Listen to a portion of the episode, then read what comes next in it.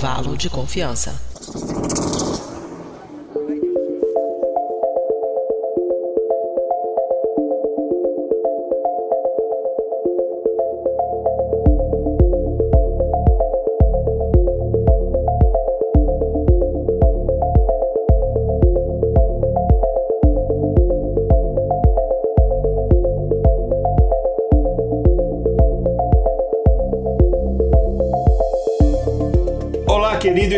Ouvinte do Intervalo de Confiança, está começando o Intervalo de Confiança, uma distribuição uniforme de pensamento crítico. Este é o episódio número 173, gravando aqui ao vivo, transmitindo para o Facebook, para o Instagram, para YouTube e para Twitch. No Twitch e no Instagram você pode nos acompanhar como iconfpod. No YouTube é lá youtube.com/barra intervalo de confiança e que mais? No Facebook você pode curtir a página Intervalo de Confiança. Então tem todas essas mídias para você acompanhar as gravações aqui ao vivo, aberto para todo mundo e depois também com toda a edição bonitinha feita pelo nosso queridíssimo Léo Oliveira sai nas plataformas de áudio o episódio depois de uma semana editado bonitinho. Então hoje a gente vai falar de um assunto muito interessante e enfim, inclusive a estreia de um roteirista, não na gravação, mas a estreia na parte de roteiro do nosso queridíssimo Ian Andrade, fez um trabalho bem bacana. E a gente vai falar sobre, não apenas sobre matemática, mas vai falar também sobre, sei lá, sociedade, sobre civilização e tudo, que a gente vai falar sobre a criação do número zero. Mas calma, gente, não é, isso aqui não vai ser uma aula de matemática, enfim, mas vai ser divertido também. Mas a gente vai falar o porquê que é, isso é uma coisa que foi tão importante e por que que isso de fato transformou a sociedade. A gente começa já já a falar sobre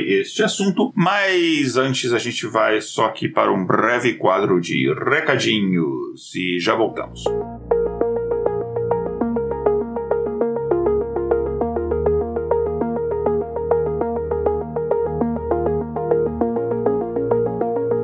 Oi, gente, aqui é o Igor Alcântara. A Mariana ainda está de férias aqui no nosso quadro de recadinhos, férias merecidas, né? É, espero que nesse tempo de férias ela não, não encontre outro emprego em outro podcast, mas enfim. Então tô eu aqui, eu mesmo, Igor Alcântara, para dar os recadinhos para vocês. Vou tentar fazer isso mais rápido. A gente vai falar do número zero. E sabe o que que tá muito perto do número zero, infelizmente? É o nosso número de pessoas que nos seguem nas redes sociais. Então vamos melhorar esse número aí. Pode até manter, manter o zero, mas vamos botar um monte de zero e um, sei lá, um na frente? Que tal? Então vamos lá, né? Lembrando que no Facebook a gente está na página Intervalo de Confiança. Entra lá e curta. No YouTube estamos em youtube.com.in é, barra, desculpa, youtube.com barra intervalo de confiança. Olha aí eu, eu dando os recados. Por isso que é a Mariana que faz, não sou eu, porque eu, eu falo tudo errado. No Twitter, no Instagram e na Twitch, estamos em nessas três plataformas como iconfpod. Então, Twitter, Instagram e Twitch, iconfpod. Soletrando é I-C-O-N-F-P-O-D.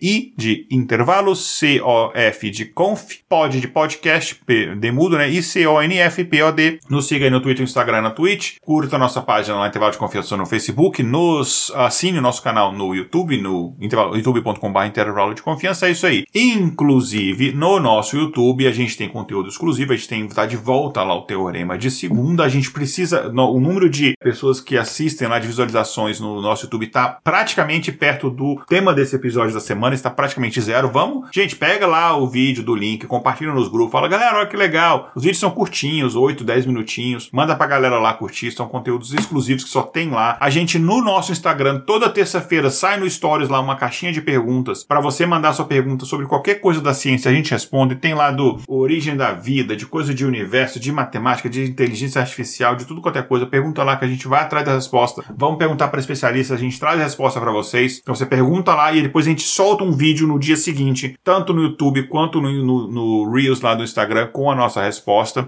E falando é, na nossa audiência, a gente teve uma pequena queda de audiência nas últimas semanas. A gente estava na faixa de 40 e tantos mil, quase 80. Tinha semana que chegava em 50 mil. Nas últimas duas, três semanas a gente baixou para a faixa dos 30 mil. Então vamos recuperar, vamos crescer. Então para isso, ajude a divulgar o intervalo de confiança e nos é, siga a gente, assine o intervalo de confiança nos canais de áudio, nas plataformas de áudio, Spotify, Apple Podcast, Google Podcast, no Overcast podcast, etc. Então, faz isso pra gente. Fala pras pessoas que você conhece também, ó, abre o Spotify aí, ah, procura aí, intervalo de confiança, assina aí, pra a gente conseguir aumentar o nosso número de ouvintes e ter um, um, um crescimento um pouco mais orgânico, um pouco mais sustentável, né? E além disso, você também pode fazer parte do nosso grupo de ouvintes lá no Telegram. Então você entra no post desse episódio, vai lá no nosso site intervalodeconfianca.com.br e aí você prega lá qualquer episódio, vai ter lá na parte de comentários no episódio um link para você entrar no nosso grupo no Telegram. Faz isso, entra no nosso grupo, você interagir com a gente, com os nossos ouvintes e ajude também a divulgar esse programa. Inclusive falando nesse programa, ele não é feito com apoio de nenhuma empresa. Sabe quantas empresas apoiam o nosso programa? Zero. O tema desse episódio. Pois é, o nosso trabalho aqui só é possível através da contribuição de ouvintes apoiadores como eu, como você e como o Renato Aguiar, para quem esse episódio é dedicado, né?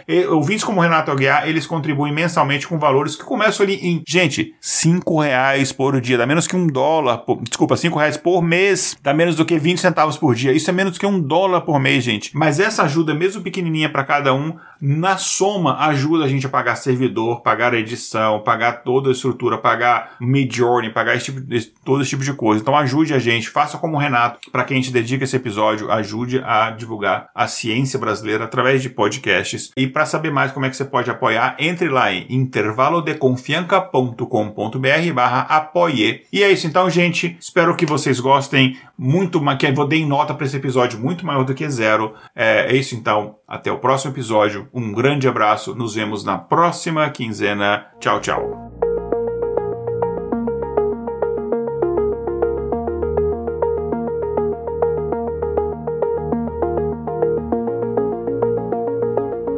Isso então, gente. Vai falar sobre o número zero é, e por que, que ele é tão importante. Mas antes, daqui vamos falar quem está gravando aqui com a gente. Estou eu aqui, o Igor Alcântara, e enfim, como a gente vai falar de matemática, então a gente trouxe aqui nossa equipe de matemática, que é composta de uma pessoa.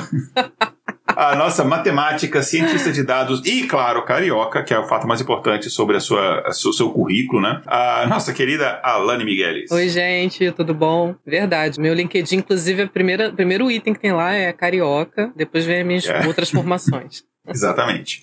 Bacharel em carioca, né? É, carioquês. Nossa. Igor, quando você falou que o episódio de hoje não seria uma aula de matemática, eu acho que eu consegui ouvir os ouvintes de casa fazendo aquele ah, sabe, lamentando profundamente. É, eu se fosse ouvinte lamentaria, porque eu gosto de matemática, né? Enfim, é, tanto que eu estou assim Como não, né? empolgado. Não mas cara, mas assim, agora falando sério, o pessoal que tá acompanhando aqui, é, não desiste não, cara. É uma história bem interessante mesmo esse negócio do número zero. Sim. Porque deixa eu fazer uma pergunta pros ouvintes, quem estiver acompanhando aí pode responder. Bom, a Lani é fácil, né? Você vai saber já. Então segura aí. Não, não vou dar spoiler. Esse aí você pode responder. Como é que eu escrevo, por exemplo, em algarismos romanos o número sei lá, 10. É um X. É um X. O número 5. É um V. E o número 0? Como é que eu escrevo o número 0 em algarismo romano? Já parou pra pensar? E aí? Como será, hein? Pois é. Se algum ouvinte quiser dar o um recado aí, vamos dar a resposta. Sofia tá respondendo, ó. Respondeu o tá zero. Tá respondendo? Opa. Não, o X, né, que era o 10. Ah, sim. Ah, aqui no YouTube. É verdade. Pois é, o, o zero não tem. Por que, que não tinha zero em algarismo romano? Uhum. Porque ele não existia.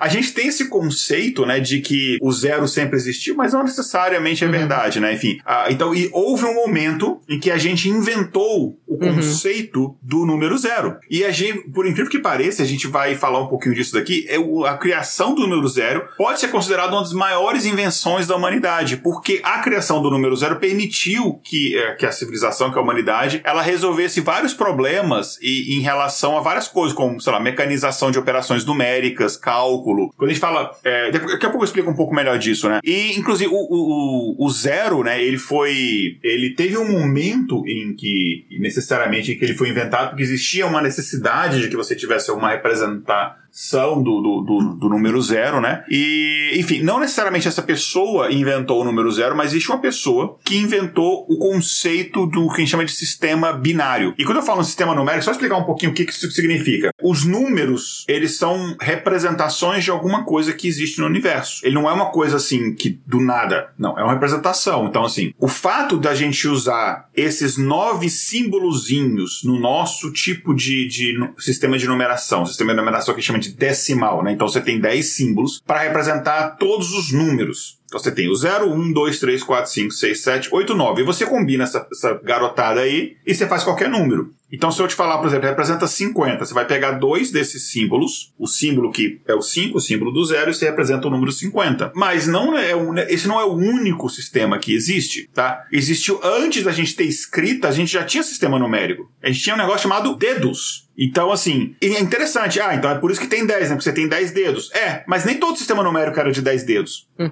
Você tem sistema numérico, por exemplo, que o pessoal. que a gente conta com os dedos. Quando você vai contar, você vai usar os dedos, né? Você vai, tipo lá, quem tá vendo aqui no vídeo, você vai fazer 1, 2, 3, 4, 5 e tal. Tem sistema numérico que você contava as falanges. Então, quem tá vendo aqui, ó, você vai pegar cada falange dedinho, ó. 1, 2, 3, 4, 5, 6, 7, 8, 9, 10, 11, 12. Tem sistema que ele usava é, tabelas de 12, e aí você usava na mão direita, na mão esquerda você colocava as dezenas. Uhum. Então você contava assim, tipo assim, ó, 1, 2, 3, 4, 5, 6, chegava no final do dedo aqui 12, sem contar o, o, o polegar, né? O polegar ele servia para fazer as operações. Aí chegou no 10, você botava o polegar na outra mão aqui numa falange. Aí você continuando, chegava no 12. Então, em vez de contar de 10 em 10, o pessoal contava de 12 em 12. É, o sistema, se não me engano, mais primordiais, assim, em, da Índia, por exemplo. Os algoritmos romanos não usam 10 símbolos. Eles usam o quê? Aquele símbolo do pauzinho, que é tipo o I, né? Uhum. É o V, o X, o L, o C, o M. Ele usa uma quantidade de, sei lá, 5, 6 símbolos diferentes. Eles usam 10 símbolos. Então, existem formas diferentes de você representar. Quem trabalha, por exemplo, com programação web, sabe que na web você usa o sistema não decimal, usa o sistema hexadecimal. Você usa 16 símbolos em vez de 10 uhum. símbolos. É, você tem sistemas, por exemplo, que a gente chama de octogonais. Você usa o sistema 8 símbolos. Dependendo do tipo de coisa que você quer representar. Basicamente, todos os sistemas você consegue representar todos os números. A questão é que você vai é, ter uns mais eficientes, menos eficientes, usam mais símbolos, menos símbolos. E cada um tem uma sua utilidade. Um desses sistemas é o sistema que a gente chama de binário. Você usa dois símbolos só. Uhum. E aí foi uma primeira das necessidades de você. Uma, não a primeira, mas uma das primeiras necessidades de você usar o zero num sistema matemático geral, que é o sistema binário. E quem criou o sistema binário foi um cara que ele é odiado pela humanidade, porque ele foi um dos tem, na verdade, é uma criação que ela é meio que disputada entre duas pessoas. Inclusive, na época, nossa, era uma briga no Twitter, você não sabe que é o Leibniz e o Newton, né, que disputam a criação do cálculo, mas a criação do sistema binário, ela é creditada ao matemático alemão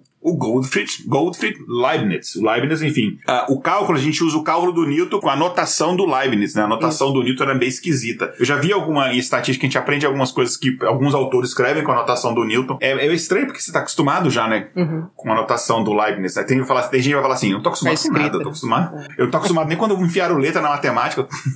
É uh... esses diferentes sistemas é, é um pouco parecido também com os diferentes sistemas de medição, né? Que a gente vê o metro, Sim. a milha, é. né? E a criação, dependendo do lo local, do povo e da necessidade, né? Então, antigamente o metro era definido como a distância do nariz até o seu dedão e por aí vai, né? A gente vai, vai voltando aí no tempo, vendo as origens e é interessante ver, né? A época em que isso tudo foi inventado. É. Inclusive, é, existe uma coisa em relação ao Leibniz, né, que diz que ele foi inspirado por um texto antigo chinês, né, o I Ching, né, que eles usavam é, hexogramas binários. É, dizem que ele se inspirou, inclusive, na questão do o yin yang, nessa coisa da dualidade dos estados. E depois o sistema binário se tornou útil em várias coisas, né? Porque quando você quer representar matemática, você quer representar todos os conceitos de matemática num circuito elétrico, a circuito elétrico você só tem dois estados que você pode representar: é a presença ou a ausência de eletricidade em determinado ponto do circuito.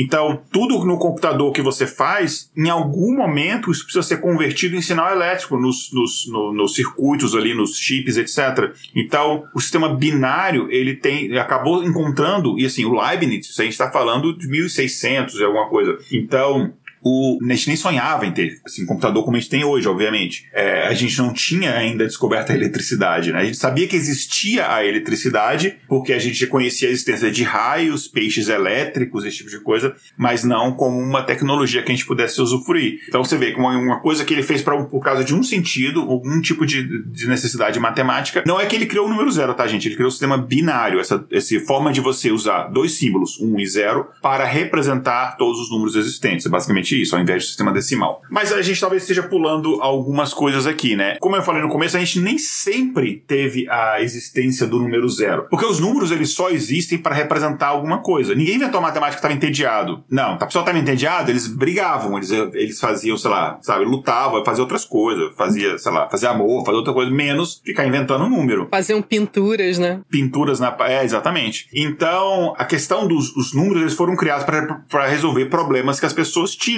de fato reais. Então, assim, quando a gente começou a se estabelecer como civilização sedentária, e fez de, você precisava, por exemplo, ter determinados tipos de sistemas que te ajudassem a controlar aquela sociedade. Então, sei lá, agora eu tenho, sei lá, um rebanho de ovelhas. Antes você não tinha isso, você saía caçando, coletando e aí se acabasse o alimento naquela região você tinha que mudar para outra. Agora quando você se estabeleceu, você ia atrás de outro. Exatamente. Agora que você se estabeleceu, ah, eu tenho um rebanho de ovelhas, eu deixo elas uhum. guardadinhas de noite para os lobos não comerem, uhum. de manhã eu levo elas para o pasto. Isso. Mas como é que eu sei no final do dia se todas as ovelhas que saíram de manhã voltaram? Uhum. A galera fazia o quê? Pegava um. Não tinha planilha, né? Um saco de couro. Não tinha planilha. Pegava uns saquinhos de couro e aí cada ovelhinha que saísse, você botava uma pedrinha nesse saquinho. Isso. No final do dia, quando voltava as ovelhinhas, cada ovelhinha que ia voltava de novo ali, você tirava uma pedrinha. Uhum. Se sobrasse pedrinha, sobrou, sobrou três pedrinhas. Uhum. Então faltam três ovelhas. Três ovelhas. Isso aí. Se entrou mais ovelha que pedrinha, aí, caraca, surgiu uma ovelha do nada aqui que eu não tô sabendo. Se multiplicaram aí. Exatamente. Daí essas pedrinhas eram feitas de calcário. Daí que vem o termo cálculo. Cálculo. Calcular é você fazer operações com pedras de calcário. Daí que vem o termo cálculo. Coisa bonita, né? Cálculo renal. Cálculo renal é disso, né? Vem do calcário, uhum. da, uhum. do pedra. Não é que o seu é. rim tá lá fazendo o integral, né? Derivado. Não tem nada a ver. Ah, pensei a mesma coisa. claro. Cara, todo mundo pensa cálculo renal. Você pensa lá, o rim, o rim tá lá. Aí tá lá o rim lá, lá lápisinho, ou com a calculadorazinha. É por isso que todo matemático tem que fazer hemodiálise depois, né? Que o rim calcula é. tanto que. Enfim, na faculdade, então. Né, não? Mas enfim, então assim, aí você começou a utilizar isso, extrapolar não só para ovelhinhas e tal, mas para coisas que você via na natureza. Árvores e não sei o quê. Então são coisas que você via na natureza. Daí você tem um sistema de numeração que a gente chama de sistema de numeração natural. Os números naturais são os números que existem na natureza. O que é o número natural? Número inteiro positivo. Um, dois, três, quatro, cinco. Você não vê na natureza menos três árvores. Você não vê. Então, o número natural é o número. Só que ela, o sistema de numeração mais básico. Até porque se elas não estão lá, né? Não dá pra ver. Exatamente. então tem isso. Só que nos números naturais, originalmente, não tem o número zero. Zero. Inclusive, isso é um debate, né? Uhum. Tem gente, o número zero é um número natural ou não? Tem um debate na matemática. Tem gente que acha que tem, Sim, tem gente hoje. que acha que não tem. Até hoje tem isso daí. Uhum. É, eu acho que não, o número zero não, não é um número natural. Tem gente que acha, ah, você é burro, o número zero é um número natural. Beleza. Aí começou a entrar o quê? Começou a entrar dívida, né? As pessoas começaram a fazer contas e tal. Isso teve a necessidade Sim. de ter números que eles são números negativos. Então, tipo assim, ah, eu tenho cinco ovelhinhas, mas aí eu matei duas ovelhinhas ou prometi isso aqui, enfim. No final você tem necessidade de ter números negativos. Aí você tem os números Sim. que a gente chama inteiros, que é basicamente os números naturais, mais o zero e os números negativos. Uhum. Beleza. Então, assim, cada conjunto, os inteiros, eles incluem os números naturais e tem mais esses outros números. Então, cada problema que a sociedade foi tendo, matemática resolve problemas, né? Problema matemático vem daí. A uhum. matemática, ela veio para poder ajudar a resolver os problemas. Uhum. É uma representação daquilo dali. Beleza. Cada conjunto vai representando essa necessidade, né? Conjunto matemático. Exatamente. Só que aí você achava assim, pô, já tenho tudo. Já tenho todos os números. Beleza, já tenho os números positivos, negativos. Pra que, que eu preciso de mais número? Sim. Só que a gente foi estudando e a gente inventou um negócio chamado arquitetura, engenharia, esse tipo de coisa. A gente percebeu que você tem determinados números que você não consegue representar de forma inteira. Uhum. Tipo assim, eu tenho uma maçã e eu preciso dividir essa maçã entre duas pessoas. Eu não tenho um número, se você considerar só naturais inteiros, que represente essa coisa, sei lá, um número. Se eu tenho duas uhum. maçãs dividir duas pessoas, beleza, duas maçãs dividir para duas pessoas, cada uma tem uma. Vai ter uma inteira para cada. Uhum. Uma inteira para cada. Mas se eu tenho uma maçã, eu divido para duas. Se eu tenho duas maçãs, eu divido para três pessoas, você não tinha nenhuma representação numérica que te dasse essa informação. É. Daí a gente vem para mais um grupo de números, que são os números racionais. Por que racional? Porque ele vem de uma razão. O que é uma razão? Uhum. Uma fração. Divisão. Basicamente é. isso. É uma divisão. Então é um número que você consegue expressar. Você tem dois inteiros, a divisão desses dois inteiros te dá um número racional. Uhum. Uma maçã dividida por duas pessoas, duas maçãs divididas por três pessoas. São números inteiros que a razão entre eles te dá um número racional. Uhum. Só que aí vem o quem? Vem os gregos. Aí os gregos falam assim: os gregos não tinham, enquanto eles não estavam em guerra com os persas, eles não tinham muito, ou entre eles, eles não tinham muito o que fazer. Porque vai fazer o que lá? Só, lá na Grécia, na época, tinha o quê? Só tinha pedra e azeitona. Aí eles ficaram, é, então, cara, não tem que fazer. Vamos ficar inventando, vamos inventando. A culpa é dos gregos, tá? Não vem culpar a gente aqui, não. comendo azeitona o dia inteiro. A culpa é dos gregos, é. Sem outras coisas que eles gostavam de comer também ali nas festinhas dele. Mas enfim. Aí, principalmente Zeus. Daí. Ai, meu Deus. Eles começaram a perceber que você tinha números, eles não eram inteiros, mas também não eram racionais. Você não conseguia representar eles pela divisão de dois números inteiros. Tipo, sei lá, raiz de dois, um exemplo. Uhum. Tá? O próprio pi, né? É, o pi também. Então aí você criou um outro conceito. O pi acho que foi de onde surgiu toda a palhaçada. Eles perceberam que. Alguém foi lá medir uma circunferência e aí pronto. Exatamente. Você divide a circunferência pelo raio, você dá esse negócio maluco, que uhum. chama de pi. E, inclusive, o pi é uma letra grega, né? É por isso uhum. que é daí que vem. Foi daí os gregos que descobriram esse negócio. Não é que o pi não existia. O pi, ele sempre existiu, só que a gente descobriu a existência dele. A gente não inventou do nada. O número Isso. zero, de fato, é uma invenção, a gente vai chegar lá. Uhum. Ah, inventou, já que não é racional, ele é o quê? É irracional. O que foi uma muito coisa lógico. muito difícil para os gregos. É, foi uma coisa muito difícil dos gregos assumirem. Porque eles tinham esse conceito de que tudo na natureza é uma criação dos deuses e é perfeito. E os números uhum. irracionais, o nome irracional vem disso, os números irracionais, não de, de razão, mas de razão de fração, né? É um número que não, pode ser apresentado por uma fração de dois inteiros. Isso. Teve esse debate porque, não, isso daqui é como se fosse uma quebra dessa lei divina de que tudo é perfeito e pode ser facilmente explicado, não sei o que e tal. Uhum. E daí foi, passou-se muitos anos, isso aí era toda matemática, não tinha como ter nada além disso, até que a gente começou a ter equações malucas, isso aí muitos anos depois, tá? Que você teve números que nenhum desses negócios conseguia representar. Imagina que você tem a equação tipo x ao quadrado mais 1 é igual a zero. Para x ao quadrado, todo número ao quadrado dá um número positivo, certo? Uhum, por definição. Para x ao quadrado mais 1 dá zero, você tem que achar um número que ao quadrado dá um número negativo. D menos 1. Como é que você faz isso? Uhum. Como é que você faz? Não tem como você fazer isso. E tinha várias equações que você chegava nesse tipo de dilema, ou seja, eram coisas que você conseguia observar no universo, na natureza, ou sei lá, em determinadas teorias matemáticas, mas você não tinha nenhum tipo de número que representava aquilo. Daí você vê os números complexos. E é até importante ressaltar que muitas das equações que a gente trabalha, ou até mesmo no, no ensino médio ali, ou no ensino fundamental, né? A gente acha que é uma coisa totalmente inventada, mas muitas delas vêm dessa observação de fenômenos físicos, né? A gente consegue escrevê-los a partir de equações matemáticas. Então, eles são uma modelagem matemática de fenômenos da natureza mesmo, né? É, por exemplo, quando você, sei lá, tira uma bola e ela cai depois de algum tempo, você descreve ali a altura, a velocidade, o alcance uhum. que ela atinge, tudo isso a física explica, né? E você vai lá ver o comportamento de parábola, a equação que define a, a, esse tipo de curva, né? Vai ser uma equação matemática e que em muitos casos vai cair nesse exemplo aí que você citou, onde a gente precisaria ter um valor negativo para que tudo se resolvesse, né? Exatamente. E aí você chega, é, você chega exatamente nesses pontos aí. Inclusive, a gente, então, enfim, isso daí tem os números imaginários, né, que fazem parte desse negócio que a gente chama de números, desse conjunto de números. Números complexos. Que a gente chama de números complexos e tal, né? E aí os números complexos, mais esses outros conjuntos de números, você tem essa, essa representação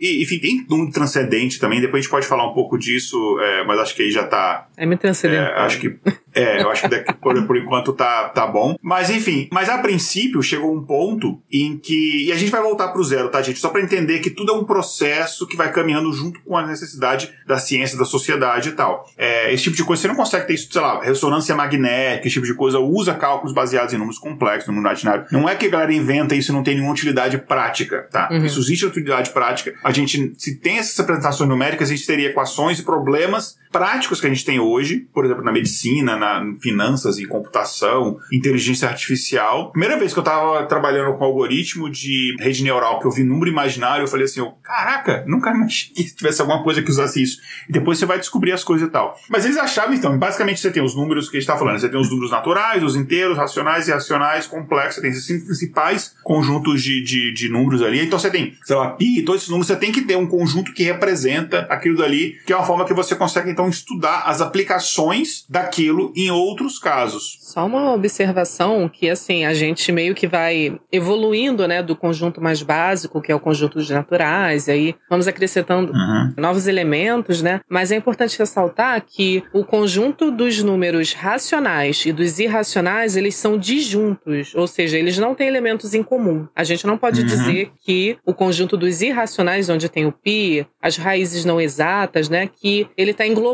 os racionais. Eles, eles não têm essa Isso. relação, né, entre eles. Então, eles são disjuntos, mas estão todos dentro do conjunto dos reais, né? É interessante você comentar isso, porque a gente tinha essa impressão de que era, inclusive, até difícil você consolidar esses conjuntos diferentes de números, até que veio um cara que a gente fez um episódio recente, o Euler, é, que inclusive eu tenho aqui, ó, no braço aqui, deixa eu ver se dá pra ver aqui, atrás da tatuagem aqui, do... E aí, para mim, que eu acho, vou botar aqui na tela para quem tá acompanhando pelo vídeo, o que eu acho é equação... Ih, ficou grande demais, não dá pra ver. Mais um, gente. Essa é a grande equação daqui. do universo. Enfim, é, não deu para ver aqui, não sei se dá para ver aqui no meu braço, enfim. Mas se o galera tiver aí, pesquisa, que eu botei que apareceu só um pedacinho aqui.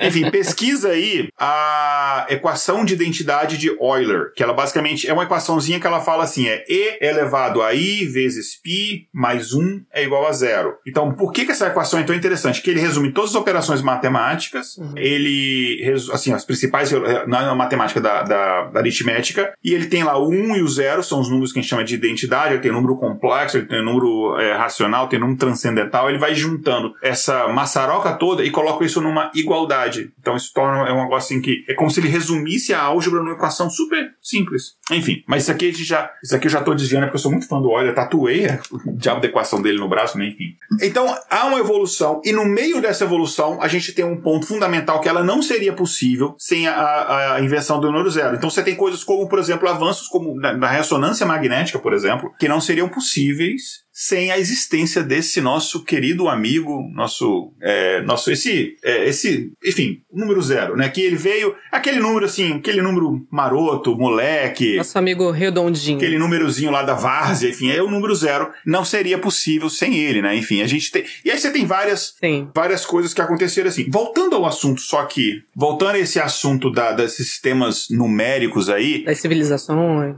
Das civilizações e tal, a gente tinha uma, uma coisa interessante que é o seguinte seguinte: a sociedade si ela estava ainda muito voltada num sistema de numeração romano e alguns sistemas de numeração assim mais antigos, até um matemático que nem era nem matemático, ele era um mercador e ele foi meio que estudando matemático meio que por conta própria para realizar o trabalho ali meio de contabilidade, de não sei o que lá, do pai dele que era mercador. E este cara, Leonardo, não é Leonardo o cantor, nem o Leonardo da Vinci, é o Leonardo Fibonacci. Ele nas viagens dele como mercador, ele descobriu um sistema que a gente chama de indo arábico. E aí ele viu aquilo e falou: pô, é muito mais fácil eu fazer as minhas continhas aqui de preço, de venda de produto, de não sei o quê, é, usando esse sistema do que o sistema atual. É muito mais fácil fazer conta, você tem mais possibilidades ali, né? E daí uhum. é que a gente começa a popularizar, inclusive, o uso do número zero nas sociedades ocidentais. E aí o, o número zero, ele vai assim de, sei lá, daquele número meio hipster que poucas pessoas conheciam, tipo, o Fibonacci para falar, eu conheci o zero antes de virar modinha, né? E aí depois dele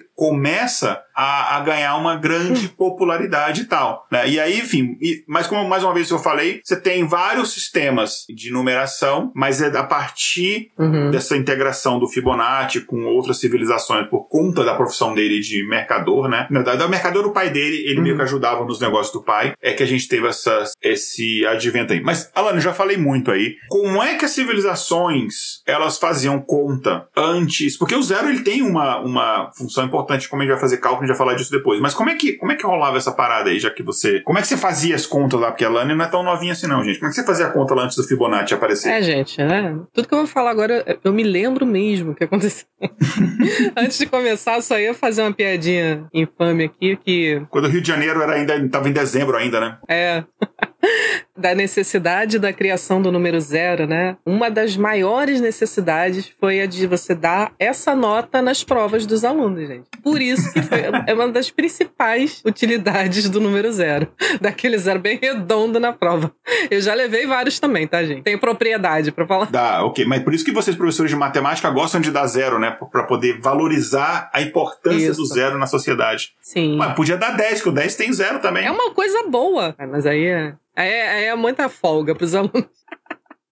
o zero dá, dá mais preocupação. É, então, é difícil a gente precisar, né, quando foi essa primeira utilização, né, até mesmo a invenção de um símbolo específico para representar a ideia do zero, que seria ali o vazio, a ausência de qualquer quantidade, né? Então, segundo os historiadores, diversas civilizações ao longo dos anos utilizaram símbolos para representar esses números, né, dentro dos seus métodos de, de contagem, como a gente estava discutindo antes. Então, no caso dos babilônios, né, eles foram uma civilização que se estabeleceu na região entre os rios Tigre e Eufrates, né? Isso aí, quem estudava história aí desde pequenininho, né, nunca mais esquece o nome desses rios.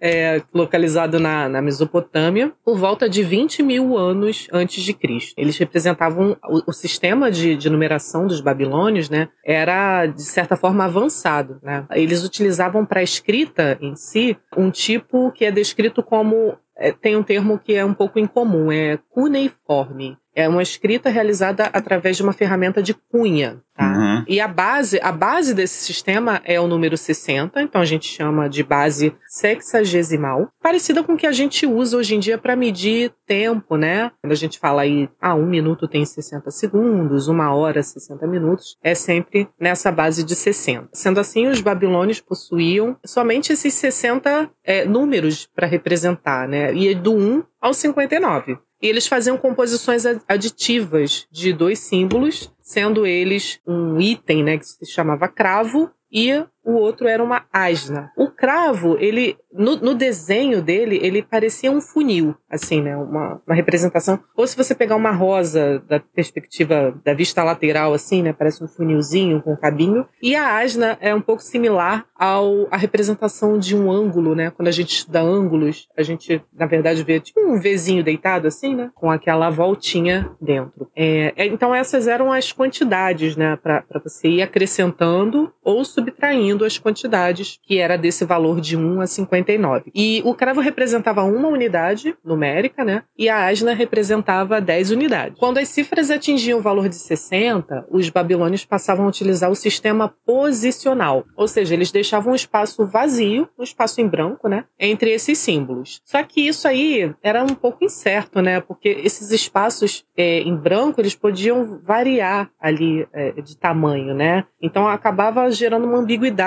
pô, isso aqui, sei lá, é, é 600 ou é 6 mil? Porque esse espaço aqui não está muito bem definido, né? Então, não, não era uma, um sistema muito claro para você manter, né? Já os chineses utilizavam um sistema de numeração decimal, que há mais de 300, é, 3 mil anos, na verdade, né? Onde possuíam 13 símbolos. E sendo eles 9 para indicar os números de 1 a 9, né? E tinha mais quatro, quatro símbolos para indicar 10, 100, 1000 e 10 mil. Então, somente ali por volta do século 7, uh, os chineses passaram a usar o zero para descrever uma ausência, né? Ou alguma outra potência ou, ou múltiplo de 10 ali, né? Agora, falando dos gregos, é, eles conheciam o zero como um conceito, ou seja, essa ausência de quantidade, né? Mas eles não tinham símbolo de fato ali para se desenhar, representar o zero. É, como a gente pode citar os astrônomos gregos que utilizavam zero como um caractere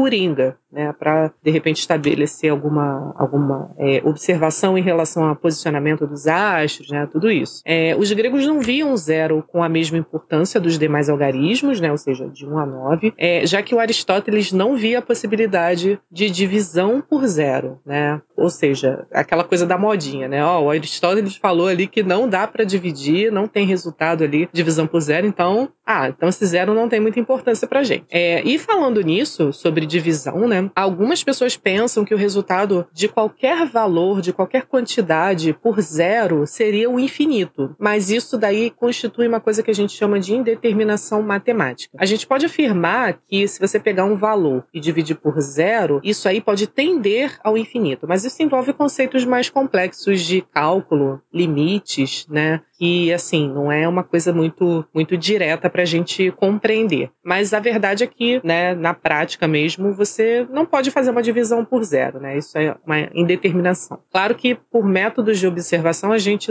percebe que quanto menor é o nosso denominador, quanto mais ele se aproxima do zero, maior é esse valor que a gente encontra, né, por essa divisão, mas não dá para afirmar que existe um valor fixo ali como resultado. Já os romanos, eles não utilizavam os numerais para realizar contas. Sendo assim, eles não precisavam do zero para cálculos ou para guardar é, posições, né, no caso. Então, para a realização desses cálculos, eles utilizavam o ábaco, e acho que todo mundo já ouviu falar, né, e escreviam os resultados utilizando os seus próprios algarismos, uma coisa meio pessoal, né, deles. Uh, eles tinham conhecimento sobre o vazio, essa ideia da, da ausência, né, de quantidade. Porém, eles não tinham um algarismo também que representasse. Já os maias, por volta de 250 a 900 depois de Cristo, eles usavam um sistema de base 20 e criaram um sistema de número de posição utilizando o algarismo zero, sendo esse sistema assim é, utilizado principalmente, né, para o registro de tempo em calendários. E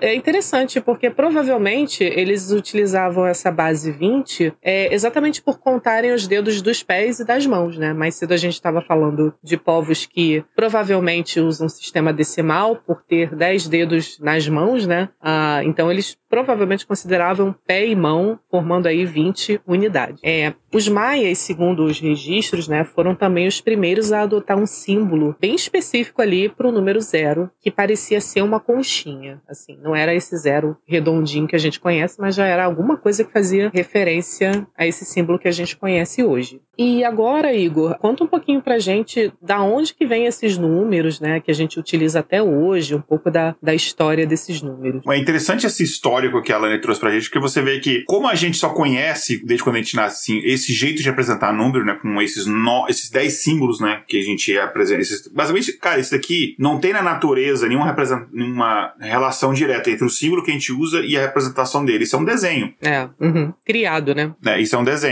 É, é tanto que eu acho muito engraçado que você pega, tem pessoas que falam assim, nossa, eu detesto matemática, matemática é o errado. Isso, aí você vê a pessoa compartilhando aqueles desafios. Qual que é o número da sequência? Tem assim, 3 milhos é igual não sei o que lá, um milho, um sapato, não sei o que. Eu falei, gente, isso, você troca milho por X e sapato por Y, você tá fazendo álgebra, né? Você só, você só não gosta da letra, mas se botar um desenho, no final é a mesma coisa, cara. Sim. É, enfim. Inclusive isso me dava né? muita raiva, assim, porque no, nos anos ainda de, de ensino fundamental, né, muitos livros, antes de inserir a seria ali a equação de primeiro grau, né? Que é alguma coisa utilizando x com a potência 1, né? Somando a uma quantidade, e apenas essa variável, x, né? Sem y e nenhuma outra. É, mas eles começam fazendo um quadradinho. Por exemplo, um quadradinho mais 2 é igual a 9. Qual será esse quadradinho? Para dar aquela intuição, né? Aquela, aquela observação por parte uhum. dos alunos. Mas é a mesma coisa, do, igual você falou, né? Você bota um x ali. x é uma incógnita, é algo que eu não sei. Ela tá representando também. Então, assim. Eu lembro que uma vez eu tava.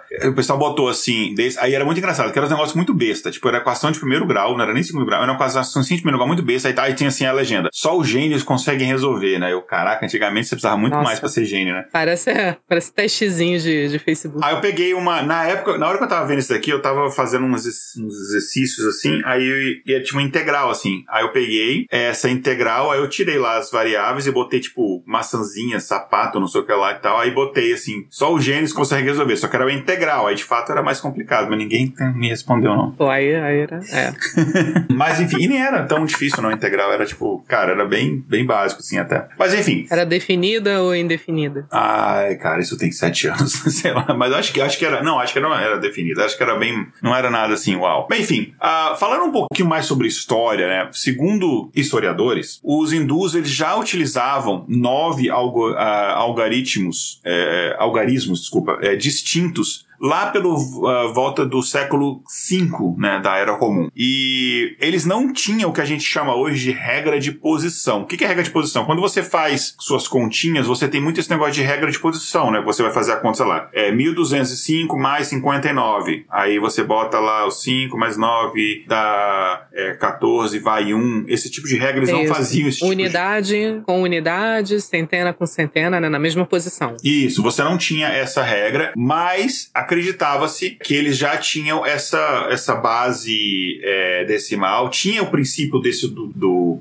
famoso vai um, né, desse princípio aditivo e tal, mas eles ainda não tinham tal da, dessa regra de posição, como você falou, unidade com unidade, dezena com dezena e tal, né? Então, era mais complicado eles representarem os números. Então, vou tentar falar aqui, o pessoal vai ter que visualizar, até em respeito à galera que depois vai escutar o podcast só pelo áudio, então não, não adianta a gente tentar usar muito recurso visual. E acho que o bacana de você fazer podcast é você ter esse desafio de você explicar as coisas só com áudio, né? Mas enfim. Sim. Então imagina que você tem um número lá, tipo 7.629. Você tem lá milhares, as centenas, dezenas e a unidade. Beleza. 7.629. A gente sabe no nosso sistema de numeração como é que a gente faz isso. Você tem os milhares, as centenas, as dezenas e as unidades e você tem uma representação para cada um. Então é 7.000, você vai botar o 7. É 7.600, você bota 7, 6 e assim por diante. Beleza, a gente sabe isso. O sistema hindu daquela época, o sistema hindu original, digamos assim, eu não sei se hoje ah, houve uma adaptação para isso, mas acredito que não. Mas o sistema hindu,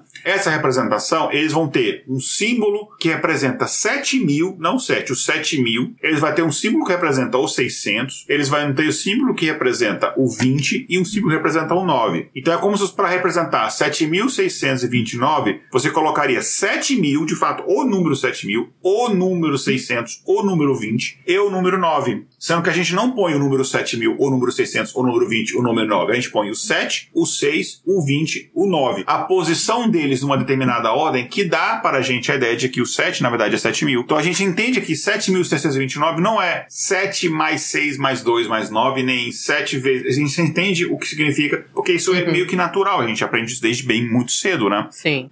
E isso é muito até pelas ferramentas que eles utilizavam para fazer isso. Os hindus, eles utilizavam os ábacos, inclusive é ábaco feito na areia, não é os ábacos como a gente conhece hoje em dia, eram ábacos feitos na areia para realizar as operações, né? Então, e aí eu vou tentar explicar aqui só no áudio, né, no sem é, recurso visual, como é que isso funcionava. Então, basicamente você tem assim, tem colunas que eram marcadas ali na areia que representavam a ordem decimal, né? Então, sei lá, a ordem que é, inclusive a ordem era, era da direita para a esquerda, né, onde a primeira coluna na direita, é a coluna mais à direita, eu tô, eu aqui com a mão aqui fazendo recurso visual, sei que falei que não ia fazer, né? Enfim, ah, vou segurar minha mão aqui. Então, a coluna é, mais é, à direita representava as unidades, a segunda coluna as dezenas, a terceira coluna as centenas. Muito parecido com o que a gente faz. Só que em vez de ter um símbolo, eles tinham colunas, como se fosse um sistema de ábaco. Quando eu falo ábaco em, areia, tipo, imagina que é, é, diferente do que o sistema de ábaco que a gente tem, que ele não é baseado em colunas, só é baseado em linha, enfim, é um sistema um pouco diferente. E aí, para marcar as quantidades, né, de algum número, para representar os números, eles adicionavam pedras nessas colunas. Então você ia colocando, é como se fosse, sei lá, como se fosse uma planilha, só que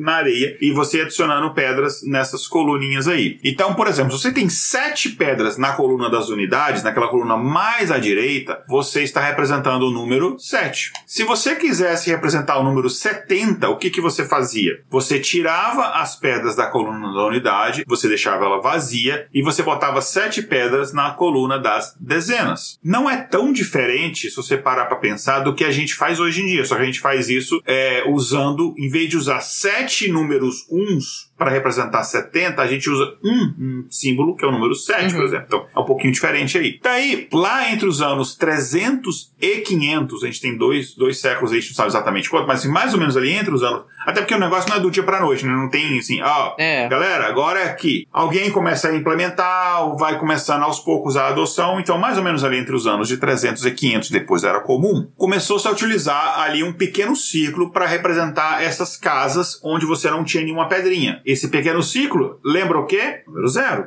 Enfim. Uhum. É, e aí esse símbolo foi denominado de Sunya, que na, significa, na, na tradução do sânscrito significa vazio. Olha que interessante. Aí dessa forma, o, as pessoas que faziam cálculos na época, né, continhas, perceberam que eles poderiam representar diretamente os símbolos com algoritmos, algoritmos no ábaco, né? Não sendo mais necessário você utilizar as pedrinhas para fazer isso daí. E daí eles começaram a, a, usar o princípio de posição, onde o valor do algoritmo dependeria da posição na, na pedra no app. Então, assim, por conta disso, eu consigo apresentar o 70, porque aí eu posso botar o 7 na segunda coluna e o 0 na primeira coluna. Lembrando que a primeira coluna vem da direita para a esquerda, tá? É como se fosse, como se fosse de trás para frente, né? É. E assim, se você parar para pensar, dá para ver que é muito parecido com que a gente faz isso daqui, né? E aqui, só dando dando uma pausa aqui para ler os comentários aqui. A gente tá em várias redes sociais, então, ao vivo. Então, galera do YouTube, da Twitch eu não tô aberto aqui para ver os comentários, mas a gente já, no próximo episódio, vou tentar fazer isso. A galera do YouTube aqui, a Sofia comentou aqui que não tinha, não, não existe número zero. Enfim, o Ian falou, demorei, mas eu cheguei. Boa noite, pessoal. O, é Ian Nóbrega, mas é o, é o nosso Ian Andrade que fez a pauta? Não, né? O outro Ian. Agora eu não sei se é o Ian Nóbrega Andrade. Agora, eu fiquei na desculpa, dúvida também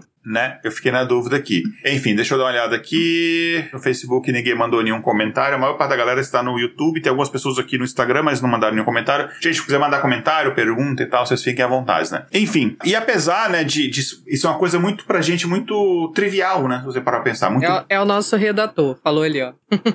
Ah, ele mesmo, então, ó. Parabéns é. pela pauta, muito maneira. Dá pra ver com a empolgação nossa, assim, né? A gente gosta, é um assunto bacana, né? Enfim. Mas apesar de ser uma coisa que parece trivial pra gente, se você pensar bem que existe uma diferença, obviamente, de quantidade entre o número 28 e 208, né? Mas para outras civilizações, né, como por exemplo, você diferenciar 28 de 208, sei lá, pegar pros romanos, pros chineses, pros babilônicos, isso é uma tarefa difícil. Você pegar o 28 do 208 em termos de número numeração é muito diferente. Eu prefiro ter 208 do que 28 reais. Mas em termos de representação numérica, só tem precisa de um símbolo a mais para você do 28 representar o 208. Mas a algarismo romano é completamente diferente. É, é, completamente diferente, porque o 200 é um símbolo, o 2 é, são outros, enfim. É, é, muito mais complexo você fazer essa representação, né? E daí você vem que você tem que esse papel, do, da importância do papel do zero, né? E daí é, você tem, por exemplo, o uso do zero na marcação de anos, né? Você, lá, usa o ano 2000 e 23, o zero aparece duas vezes, mas o zero não está sendo utilizado aqui para representar a ausência de um número. Ele é utilizado aqui, no caso, é, tem 2, 0, 2, 3, 2023. Ele está sendo utilizado aqui para representar a ausência de uma parte do número só, que é a centena. É muito banal para a gente, é muito trivial porque a gente aprende isso desde criança, mas isso é uma revolução do, em termos de, de representação de, de, número, né? Sim, em outras civilizações. Né? Uhum. É, igual, igual o número 100. O número 100 é outro exemplo. Você tem dois símbolos símbolos para representar o número 100. Ah, mas o romano só tinha 11, só tinha 100. Ok, mas pensa bem que é, você tem 1 e o 00 está representando o quê? É a ausência não de todo o número, a ausência de uma dezena de unidade. Então ele só tem a centena, é 100. Ele é um tipo de raciocínio que uhum. ele não é uma coisa simplesmente pela observação da natureza de 100 árvores, 100 ovelhas, isso aqui. Ele é uma abstração é. de uma representação de algo real, que seriam 100 objetos na natureza, para um representante, você resumir aquilo. Porque imagina se não fosse assim, eu quero representar que eu tenho 100 ovelhas. Aí você vai ter que fazer desenhar 100 ovelhas. Sim, você ia colocar 100, 100 palitinhos de, so, de picolé lá pra fazer a conta.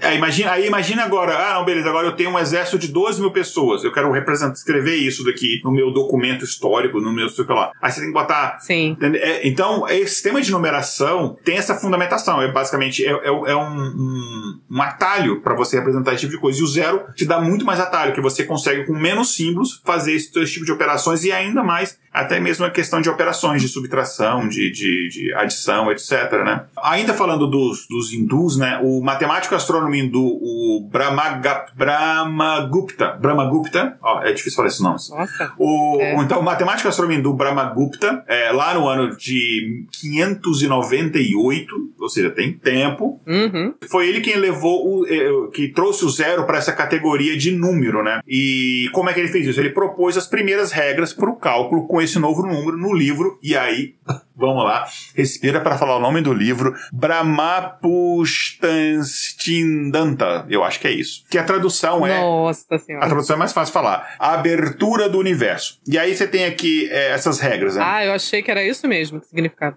Né? Claro. É, a primeira regra é: o número multiplicado por zero resulta em zero. Coisa que hoje todo mundo sabe. Na época, alguém teve que falar isso pela primeira vez, né? E a outra é: a soma e a diferença de um número com zero resultam neste próprio número. E aí, apenas em 1202, agora sim, os europeus tomaram conhecimento dos algoritmos hindus e da superioridade desse algoritmo nos sistemas numéricos e tal. Então você pensa que, cara, uhum. seis séculos antes os hindus já estavam usando isso. Então é muito louco quando você vê a civilização contada de uma perspectiva europeia. Cara, no Oriente a galera já fazia essas para pólvora, já tinha na China há muito tempo até os europeus terem essa, ter essa ideia, né? Mas enfim. Então foi daí que veio o conceito de elemento neutro da soma, né? Você soma um elemento neutro e você continua com a mesma quantidade que você tinha antes. Exatamente. Aí ah, temos o primeiro comentário aqui no Instagram. O Johnny Gandolfi falou: Igor, seu lindo. Obrigado, Johnny. Olha já fui aí. melhor, Johnny, já fui melhor. Tô, tô mais acabadinho. Fala assim, olha que nem foi o cabeleireiro. Zero é a ficção mais importante da humanidade. Olha, olha a polêmica. Olha o Johnny trazendo polêmica Ih, aí. aí, ó. Existe ou não existe? Não, mas eu entendo o que quer dizer. Porque existe zero na natureza? Isso é um debate que a gente vai falar daqui a pouco. É o debate dos números naturais, a gente pode falar disso depois. É, enfim, e aí como é que os europeus tomaram conhecimento? Do nosso amiguinho, que a gente já falou antes, o nosso amiguinho Léo. Léo quem? Léo, Léo Fifi, Léo Fibonacci, Leonardo Fibonacci, né? Que, enfim, ele fez, ele fazia aquelas viagens por conta Léo da... Fifi, olha, olha a intimidade. Inclusive, no nosso YouTube, a gente tem um vídeo mais antigo, acho que tem uns dois anos, que a gente tava falando sobre, acho que sobre Fibonacci. Ah, e aí eu conto um pouquinho da história dele. Uhum. É, enfim, ele tava fazendo viagem com o pai dele era mercador, ele viajando ali pela costa da, da- do norte da África, e aí ele percebeu que, enfim, ah, o sistema numérico hindu não era usado só na Índia, né? Era usado também em, outros, em outras regiões. E aí ele percebeu isso daí, achou interessante, falou, pô, cara, isso daqui é muito mais fácil para fazer as continhas usando esse sistema aqui. Daí ele publicou um livro, né? O Liber Abate, o livro do Abaco. É, inclusive, o, o nome Fibonacci, eu nem sei se Uhum. o sobrenome dele, se eu não me engano, não era nem Fibonacci. Ele veio que. Ah, o cara lá do Liber Abate virou Libra, virou Fibonacci. É, enfim, e demorou um tempo, obviamente, pra galera na Europa aderir, mas esse livro dele e essa ideia foi fundamental para a gente divulgar isso e de quebra e ainda teve a divulgação do sistema numérico é, indo-arábico, né? E enfim, esse número zero, né, inicialmente como a gente falou antes, né, ele foi definido como sunya, né, quer dizer vazio, né, pelos hindus. Ele foi traduzido pelos árabes para chifre, e não é chifre de que alguém te traiu, não. Chif- ah, eu não sei falar árabe, gente. Como? É chifre, chifre, né? Que também significa vazio. Posteriormente, esse, esse termo foi é, é, latinizado para Zefrium, que no final acabou chegando em Zefrium, virou zero. Enfim. Achei simpática essa, essa contração aí. Então, enfim, é, é muito. é, é, a gente consegue concluir que muitas civilizações, através da história, acabaram contribuindo. Não foi tipo um cara assim, acordou, vou inventar o zero. Tá aí, galera. Porra, tá aqui, ó. Zero. Ah. Aí, ó. Quero ser o diferentão, né? Sabe o quanto que eu ligo pra sua opinião? Tá aqui, vou inventar um negócio pra te explicar isso. Zero. Não foi assim que aconteceu, né? Várias civilizações no decorrer da história foram, em termos de representação, em termos de símbolo, foram contribuindo pra isso, né? Até os maias, enfim, que um dia estavam super entediados, falaram, vamos inventar um calendário com data de fim, só pra galera daqui a dois mil anos ficar louca. É... Enfim, mas a maior Foi a contribuição... pegadinha da- do universo. Foi a pegadinha dos, a pegadinha dos maias, enfim. Ah, e só falando agora do calendário maia, gente, não- o calendário maia não falava que o mundo ia acabar. E, tipo assim, é igual a- o calendário nosso, que no final do ano acaba você ter que comprar outra folhinha. É, alguém ainda faz isso? Enfim, eu faço. Enfim, né, era tipo aquilo, só que eles duravam mais de um ano, era mais tempo, assim, porque era mais difícil. Geralmente eu ganho na farmácia. Era de pedra, então era dava mó trampo. Então, ah, faz essa porra durar uns mil anos aí. Enfim, apesar de tudo, a gente sabe que todas essas civilizações contribuíram. Quem de fato contribuiu foram as civilizações hindus. Então a gente pode dizer que quem inventou o zero foram os hindus. A gente tem muita coisa na matemática que vem dos povos hindus e vem dos povos árabes. Não a fórmula de Bhaskara, viu, gente? Bhaskara não tem nada a ver com a equação de segundo grau. Nada a ver. Só no Brasil que chama aquilo da lei de Bhaskara. Os caras que estavam fazendo os livros didáticos É. lá no século XX acharam que o, número, o nome Bhaskara era bonito e botaram fórmula de Bhaskara. O Bhaskara não tem nada a ver com essa parada, tá? Não tem nada a ver. Não é nem na mesma época. Não é nem que fora do Brasil tenha outro nome. Não, não tem nome. É uma, é uma fórmula. Equação polinomial de segundo grau. Isso. É polinomial. É, é- É para você. de- Na, na verdade, é pra você determinar as raízes. Só isso. Você falar fórmula de Bhaskara, a galera no outro lugar fala assim, hã? E ela, e ela vem da própria equação. É, exatamente. É. É, mas enfim, então você tem, você tem muitas contribuições desses povos do Oriente, né, pro, pro, do Oriente e Oriente Médio para matemática. Então, assim, é tanto que álgebra, álgebra, álgebra, isso é uma palavra árabe, né? Algaritmos, eles são árabes, eles, os árabes que introduziram esse tipo de, enfim. É tanto que tem uma Teve uma época, isso até virou um meme numa série, na VIP, uma série de antiga, TV antiga assim, até alguns anos aqui na TV americana, mas veio de uma história real de que as pessoas, alguém descobriu, um desses conservadores americanos, descobriu que a álgebra e, e vinha, era um termo árabe, e aí queria banir a álgebra do mundo, né? Queria proibir a álgebra, porque era árabe. Caralho, como é que você vai banir a álgebra, seu imbecil, né? Enfim. É.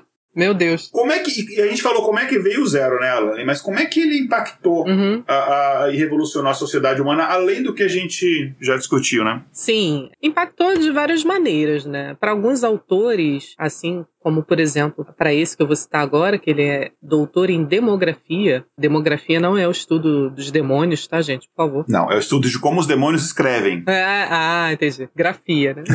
né? É, José Eustáquio Diniz Alves, ele citou uma vez: não é exagero dizer que o zero ajudou na busca pela quantificação que se desenvolveu na Europa com os relógios mecânicos, os mapas de precisão geométrica, notações algébricas, partituras musicais exatas, pinturas em perspectiva, enfim, mensuração do mundo. De certa forma, a Renascença, as grandes navegações e a modernidade tecnocientífica só foram possíveis após a invenção e a difusão do zero. E na matemática, a gente observa que, por exemplo, no plano cartesiano, né, todo mundo aí que se lembra das aulas de matemática vai lembrar do plano cartesiano, né? Na verdade, ele é formado por dois eixos perpendiculares entre si que se cruzam ali na origem, que possui coordenadas zero e zero, né? Tanto no sentido horizontal quanto no vertical. Esse sistema do plano cartesiano ele, ele é utilizado para diferentes cálculos, né? Sendo um deles, por exemplo, sistema de coordenadas para geometria, para é, geografia, né? E vários, vários outros. Até, até mesmo representação de números complexos a gente consegue fazer uma como se fala, uma representação no plano cartesiano também. E um outro ramo que foi revolucionado pela dependência né, do, do, zero seria o próprio cálculo, que foi desenvolvido pelo físico Isaac Newton, né, que o Igor já citou, e por um filósofo alemão, que o Igor também citou, que foi o Leibniz, né, Gottfried tem diferente, ele é alemão, mas né, tem diferentes pronúncias aí. Gottfried Lili. Lili, Lili. É, para os, para os íntimos, né? De onde todos os processos infinitos giram em torno dessa noção de zero. Podemos citar também aqui, na Revolução Digital, né? É, se apoia muito no código binário, que também já foi citado aqui, que isso também foi desenvolvido pelo Leibniz e que seria capaz de representar qualquer valor utilizando apenas os algarismos 0 e 1. Um, né? Como é que a gente pensa na, na, funcionalidade disso? Então, como um exemplo prático, a gente pode pensar num painel cheio de lâmpadas, onde a posição do interruptor poderia ser 0 ou 1. Um. Quando está posicionado em 0, as lâmpadas estão desligadas. Esse seria o significado. E quando está em 1, um, a lâmpada está ligada. Sendo assim, tudo que é realizado nos computadores né, usa essa, essa codificação binária e todas as entradas de dados, sons, imagens, sinais de comunicação, né, acabam sendo convertidas para esse sistema de numeração. E depois que elas são processadas né, internamente ali né, nessa linguagem de máquina, ela é convertida para uma saída na qual o usuário está mais é, integrado, né? Seria uma linguagem mais elegante, onde o, o usuário consegue compreender melhor. Uma outra curiosidade, né, é que na lógica booleana, uh, o zero ele tem o significado de ser falso, né? Então, tudo associado ao valor zero, você interpreta como sendo falso. Na física, a gente tem uh, o zero absoluto, né? Que faz referência à escala Kelvin de temperatura, e é a temperatura mais baixa já registrada na natureza. Ela é equivalente a menos 273 graus Celsius, né? Até, até onde sei foi a temperatura mais baixa registradas, claro, assim, fora de laboratórios, né? na natureza em geral. Deixa eu só fazer algumas. Você comentou dessas, dessas vantagens aí, do, do desses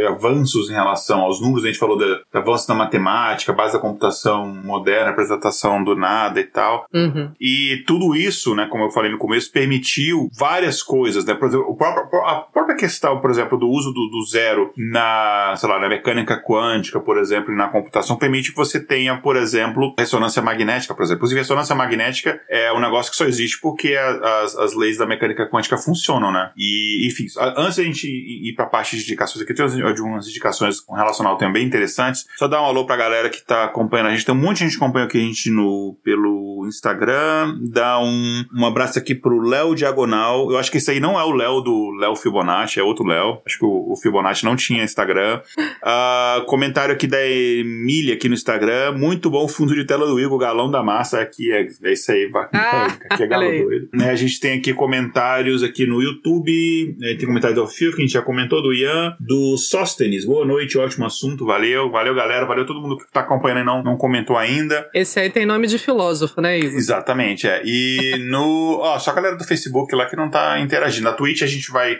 ler as mensagens a partir do, do, dos próximos episódios, enfim, é que é muita rede social para acompanhar.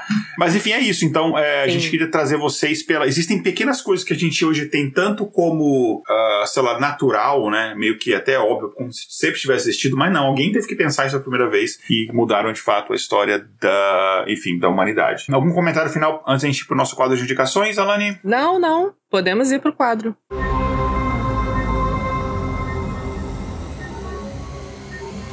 Espaço Amostral. É isso então, gente. Nós estamos agora aqui no nosso quadro Espaço Amostral, onde a gente traz aqui indicações é, culturais para os nossos ouvintes. E você trouxe alguma coisa aí, Alane? Se quer que eu comece? Eu trouxe, dessa vez eu trouxe dois livros que eu já tinha aqui, né? O primeiro deles é Matemática, 50 conceitos e teorias fundamentais explicados de forma clara e rápida. Vou mostrar aqui na câmera. Eu achei que você ia falar Matemática 50 tons de cinza. Eu falei, nossa, esse livro é bom, hein? Não, 50 tons de verde aqui, ó. É. E olha... Bacana. Quem que é o autor? Quem que é o autor? O autor é o Rich... Não, o editor, desculpa. Isso aqui, na verdade, é uma publicação da Publifolha. Ah, tá, legal. São vários autores, então. E o editor é o Richard Brown. É. Legal, bacana. Então, é, olha, tem aqui uma notinha sobre o nosso querido número zero, que a gente falou hoje, né? Olha aí. Aí vem uma ilustração aqui. E tem vários outros conceitos. É, é muito legal, né? Porque, ó, o plano cartesiano aí que a gente falou, ó. Né? Tem vários, vários conceitos e a ilustra- as ilustrações são muito bonitinhas, muito interessantes, muito legal mesmo. E são, assim, explicações rápidas e, e bem diretas, né? Não tem, não tem muito texto, assim, para você é, ter que ficar digerindo. E a minha segunda indicação é um livro chamado O Livro da Matemática. Realmente, é, né? para surpresa de muitos, aí. O Livro da Matemática. O Homem Vitruviano, legal. É. Aí esse aqui tem o subtítulo De Pitágoras à 57ª dimensão. São 250 marcos da história da matemática. Então esse livro aqui, ele tem um aspecto mais de história mesmo, né? De contar a origem, né? Temos também aqui, ó, um lado sobre o número zero. Aqui uma ilustração Legal. bem bonitinha. E ele é Uhum. todo nesse formatinho, todo nesse formato. Temos aqui muitos, muitos exemplos, ó, legais também. Bem interessante. Até para quem quer começar a ver esses conceitos assim, né? Porque matemática, como você falou no início do, do programa, as- não para todos, é claro, né? Mas a, a maioria do- dos alunos aí tende a ter uma certa resistência e tal. Então, de repente, para introduzir alguns assuntos, né, é interessante dar uma olhadinha em livros como este. Porque muita gente pensa que a matemática é você decorar a fórmula, mas existe todo, é uma representação de coisas que existem no universo. É- Ele é- a matemática, É. a beleza da matemática que eu acredito, assim, a matemática ele é a linguagem pelo por qual o universo fala. É o, é o idioma do universo. Você quer conversar Isso. com o universo, você fala pelo idioma da matemática. Então, assim, existe uma beleza em relação a isso que, infelizmente, não é culpa dos professores, é uma culpa de que você bota um professor para trabalhar três períodos com uma turma de 50 alunos, não tem como ele chegar e, e despertar esse tipo de interesse e curiosidade no aluno. Ele tem um currículo que ele tem que cumprir, enfim, e tem e aí isso fica de fato complicado. Sim, Mas existe uma, uma, uma beleza e tal que espero que a gente tenha conseguido trazer aqui, pelo menos em relação com certeza. não só isso, mas especificamente ao nosso amigo aqui, o nosso querido Zero. Isso. Mais alguma indicação? Em relação às simetrias, né, toda, toda essa beleza oculta e esses padrões, né, todo, todo esse estudo por trás, você vê lá fractais, né, é uma coisa muito bonita e realmente, se você ficar se prendendo só o que você vê, às vezes em sala de aula, você não vai ver nem, sei lá, um milésimo do que você poderia ver e se emocionar em relação à matemática. Só queria mostrar mais uma imagem desse último livro, coisa muito linda, fractais aqui, ó, muito legal. Ah, que bonitinho, muito legal, hein? Esse livro aqui foi presente do, do meu marido. Que, nossa, que legal. Eu lembro dos primeiros códigos de computador que eu fiz, assim, mais complexos, assim, eram fazer fractal, assim, é clássico. Ai, muito legal. Enfim, eu tenho. ah, você indicou livros, eu vou indicar filmes. Eu, olha só, hoje eu vou indicar coisa que tem a ver com o assunto, porque tem tanta coisa. E não é só com assunto zero, mas com assunto matemática no geral. Tem um que é mais Uhum. pra criança, mas serve pra adulto também, que é muito legal. É um filme muito antigo, mas ele ainda é bem interessante. Que é um filme de 1959. Mas olha só, ele é colorido, tá? É o filme Donald no País da Matemática, clássico. Na matemática. É muito legal. Donald no País É, da Matemática é adoro. Muito legal. Ele fala de Fibonacci, ele fala de número primo, enfim. Cara, e, e tem umas coisas bacanas assim. Cara, eu já usei número primo para resolver problema de interface de usuário em aplicação. Assim. Tem várias coisas que você, você. Quando você começa a desenvolver esse hábito de é, pensar matematicamente para resolver problemas simples do dia a dia, a muito matemática bom. e o cálculo, o, o, cálculo também, mas a matemática no geral, vão um dos maiores atalhos. É, não é atalho, é, é atalhos que se inventou para você resolver o problema, né? É uma forma mais rápida de você resolver o problema e tal. Enfim, esse é um. Existe um filme, eu não sei como é que vocês conseguiriam hum. ele, mas enfim, Give Your Jumps, tem a, a, a, videoteca do Paulo Coelho, mas tem um filme bem legal que chama. Tem no, no YouTube. Não, não, tô falando de outro agora. O Dono de um País da Matemática, sim, tem no YouTube. Ah, tá. agora tem um outro que é. Também tem no Disney Plus e tudo, enfim. Mas tem um outro que chama O Grande Mistério da Matemática. Que ele é bem legal, ele, enfim, é uma horinha, é meio que um, é um documentário, enfim, mas é bem bacana, que ele vai contando várias dessas histórias, as descobertas da matemática que mudaram, revolucionaram a história do mundo, enfim. Foi feito por uma. pela PBS, enfim, que é, que é uma rede TV uh, americana pública, que faz, faz, faz conteúdos muito bacanas. E o terceiro, a maioria das pessoas já deve ter visto, mas se você não viu, veja, que é que conta é um filme que conta uma história um, um pouco fantasiosa, mas muita coisa baseado em coisas reais ali, conta a história do, dos maiores economistas é, da história, que é o John Nash, né, o cara da teoria dos jogos, um dos caras da teoria dos jogos, enfim, o John Nash, que é o filme Uma Mente Brilhante, que me inspirou a fazer uhum. uma merda, inclusive. O filme Uma Mente Brilhante tem uma cena clássica que é comum em vários filmes, que é um clichê de Hollywood, Hollywood, que é quando você tem um cara muito inteligente fazendo alguma, é, tentando descobrir alguma coisa, ele sempre faz um monte de contas num vidro. Uhum. No caso, tem uma cena que o John Nash ele faz um monte de contas ali na janela do, do, do quarto dormitório dele lá em Harvard, né? Aí quando eu comecei uhum. a trabalhar lá em Harvard, eu pensei assim, tenho que fazer a mesma coisa. Que não.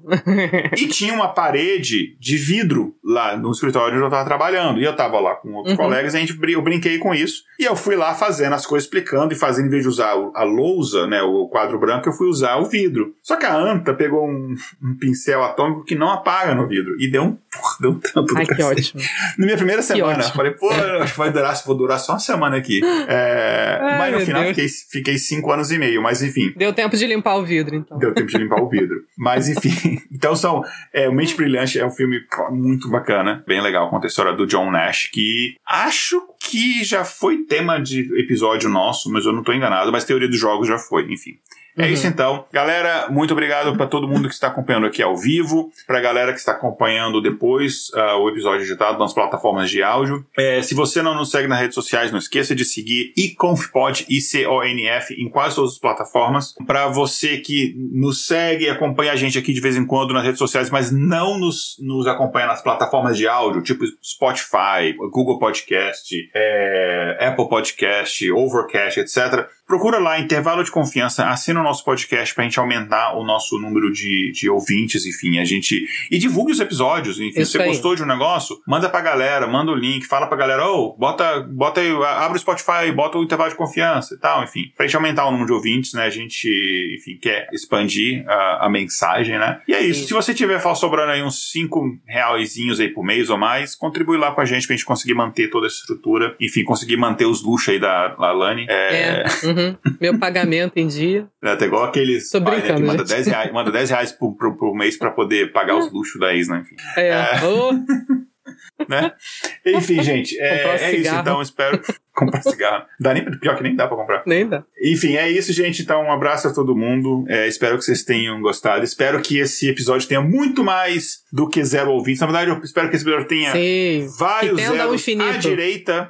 Exatamente. Tenha zero, é, vários zeros à direita de ouvintes. E é isso, então. Um grande abraço. Recados finais. A Lani tá vendendo um Monza, alguma coisa assim que você queria anunciar? Não, não. Dessa vez não. Já, já vendi, já. É isso aí. Na verdade, eu queria comprar, né? É. Eu queria comprar um Monza, mas aqui não tem Monza aqui nos Estados Unidos. Vou pedir um aumento pro meu chefe, gente. O que, que vocês acham? Não. Pode ser um ah, Fusquinha. Pode... Coitado, seu chefe é tão bonzinho. Enfim, é isso então, gente. Um Valeu, abraço gente. pra galera. Tchau e. Até a próxima. Até a próxima. Cidadão.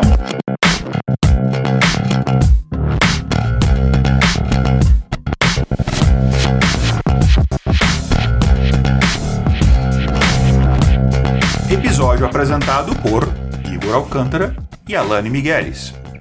Pauta escrita por Ian Andrade.